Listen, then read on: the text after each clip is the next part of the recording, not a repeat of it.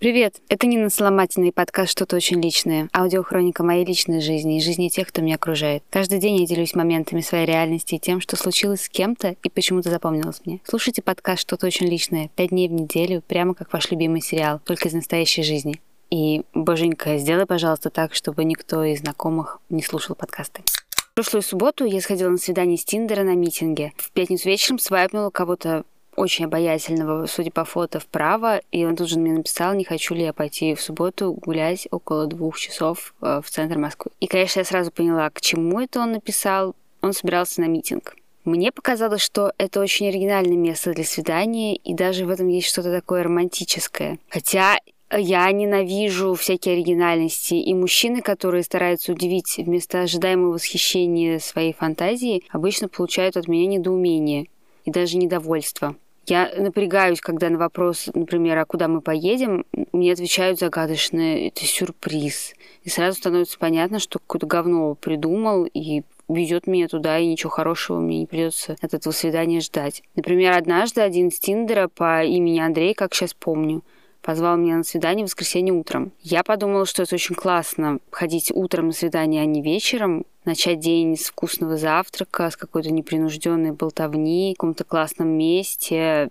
это очень, очень необычно и приятно. В общем, короче, я настроилась на какой-то завтрак, и в воскресенье утром я проснулась, стала сразу одеваться и прихорашиваться, не стала даже пить чай. А когда он за мной приехал, спрашиваю традиционную, куда едем, и он такой, увидишь сейчас и удивишься. И, короче, привез меня к Новодевичьему монастырю. Я сначала еще с надеждой подумала, что мы припаркуемся и прогуляемся до Усачевского рынка, потом там сядем, поедим и поболтаем, и, в общем, насладимся и прогулкой, и разговором, и едой с Усачевского.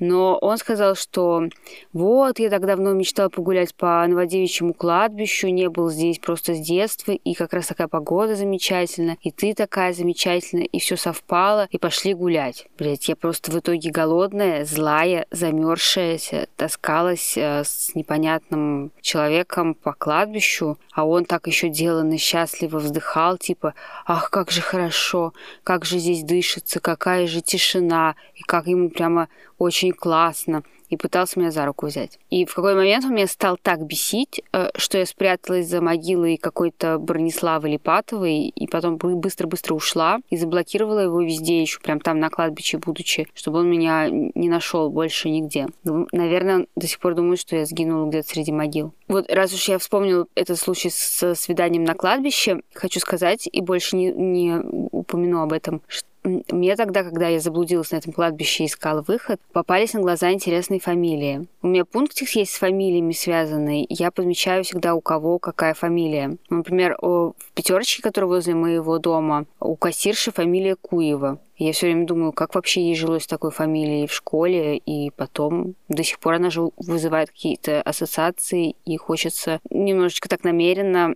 и ненамеренно эту фамилию переиначить. Ну, короче, если говорить про кладбище, когда я выбиралась из кладбища своим ходом и заблудилась, и ходила и читала, как зовут всяких там мертвяков, которые там похоронены, и я вам скажу, что я поняла очень интересную вещь. Некоторые фамилии я никогда не встречала в своей жизни.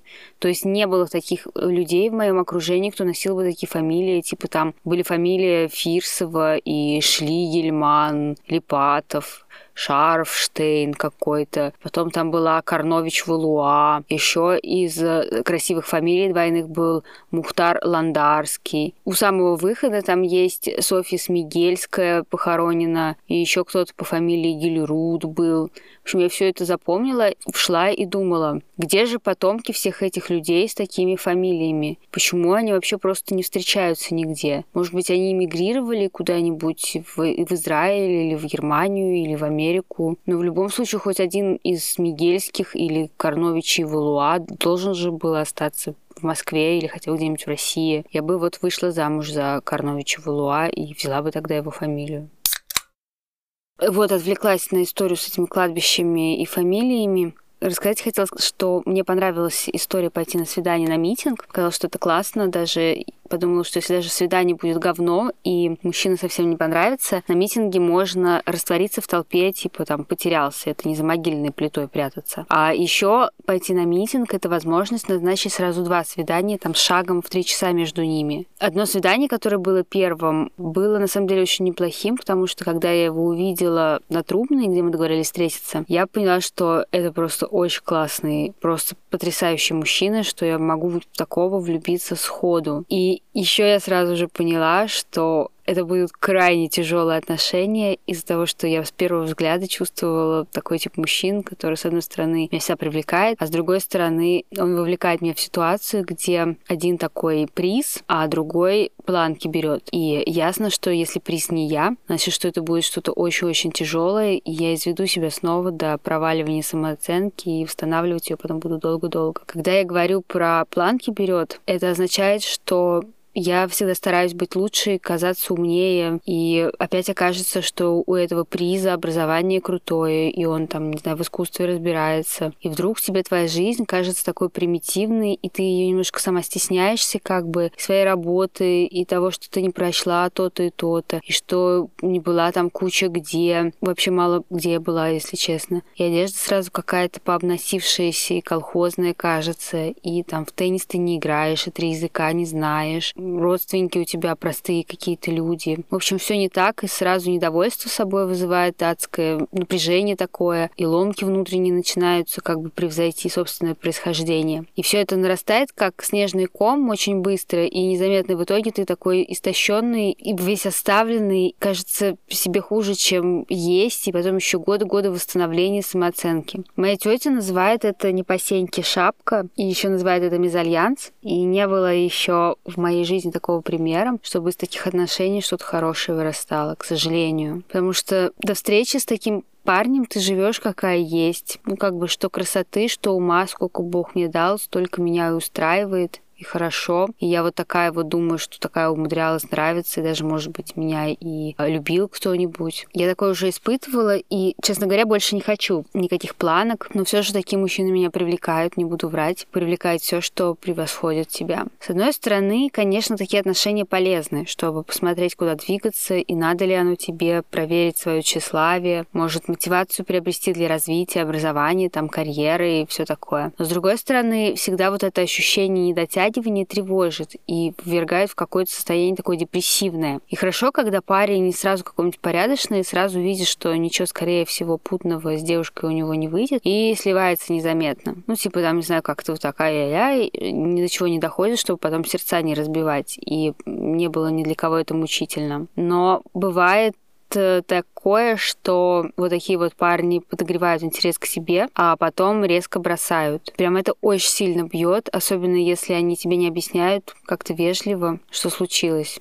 Ну, а что может быть случиться? Просто ты ему не ровня. Это вот возвращаясь к вопросу, почему надо всегда говорить причину прерывания отношений, но хотя даже не скажешь, что ты расстаешься по причине, там, не знаю, классовой вражды или потому что ты недостаточно умный, или твои родители не дипломаты в Японии. Но не буду прекраснодушничать и скажу, что, конечно, самые гармоничные отношения я видела, когда оба из более-менее одного круга, и не, тогда не смущает, что там избранник твой ест без ножа, или делает ошибки в ударениях, или там, не знаю, смотрит тупые сериалы по ТНТ. А то на одном свидании мы, короче, обсуждали, что лучше, книжка «Бойцовский клуб» или фильм «Бойцовский клуб». И я сказала, что фильм мне понравился больше, чем книжка. То этот парень, с которым я ходила на свидание, говорит, ой, ты, наверное, просто в переводе читала. И вроде обычно сказал без намеков, но я тут же почувствовал тревожный такой камертон внутри, что вот-вот мой вечный комп комплекс недостаточного знания английского раскроется. Но что в любом случае этот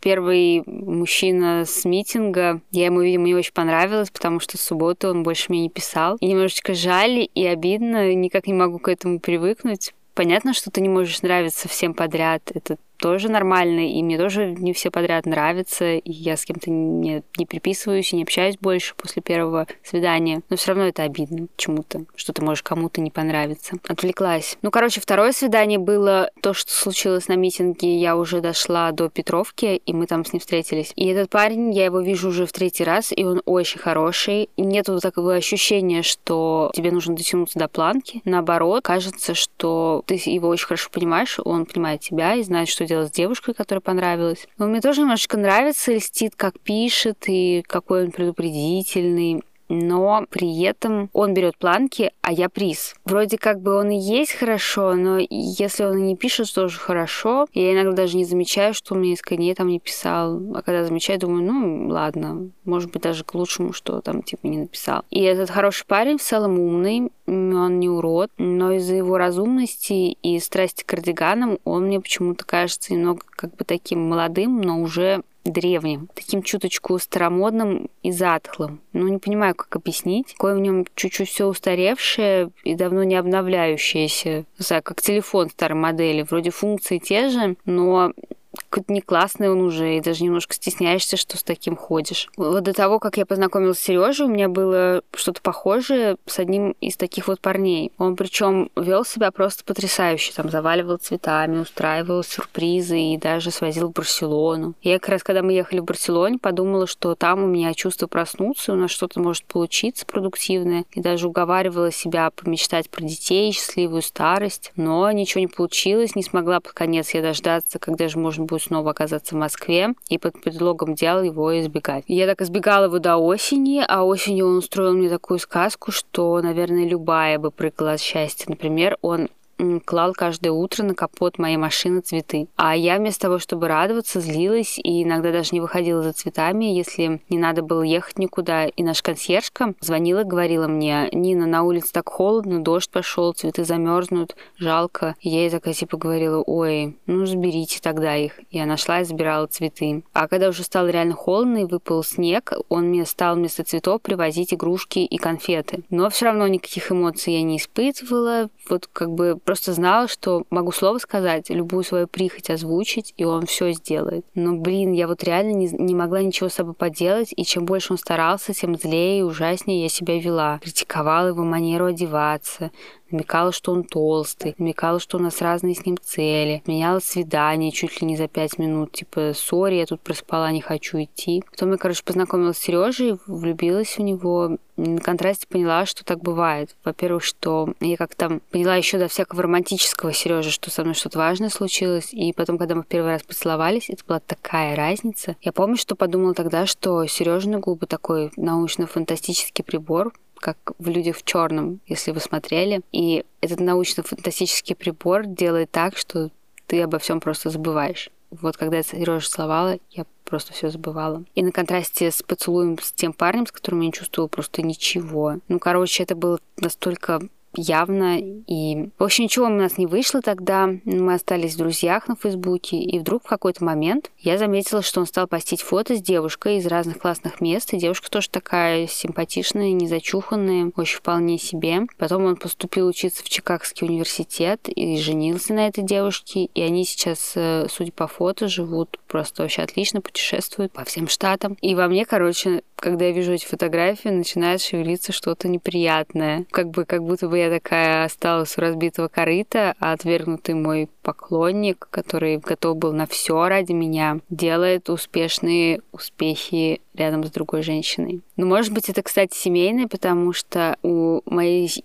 тети Иры, которая сейчас работает э, домработницей, я вам рассказывала про нее раньше. От нее был без ума в молодости какой-то начальник ее. Но, типа, он ей совсем не нравился вообще, и она встречалась с женатым на тот момент дядей Колей. Дядя Коля в молодости, говорят, был очень красивым, похожим на какого-нибудь актера, и немножечко такого даже иностранного актера. Он очень любил одеваться так стильно и не похоже на всех советских мужчин. Но поскольку разводиться дядя Коля не особо-то спешил по каким-то своим причинам, моя тетя вышла замуж за вот этого недотёпа Степу своего авиаинститута начальника, и он делал просто для нее все, как вот этот мой хороший парень. Бабушка до сих пор вспоминает, что он был хозяйственный, все нес в дом и строил, и готовить мог. Короче, золото, а не парень, как она говорила. Он боготворил тетю Иру нашу и в общем, даже там была, сложился такой момент, что в какой-то момент он узнал, что она продолжает встречаться со своим женатиком дядей Колей, делал вид, что не понимает, что происходит. Так они жили какое-то время. Но в 90-е, когда было трудно, тетя Ира забеременела Марусей, моей двоюродной сестрой, и ушла от этого своего святого мужа. Он погоревал и каким-то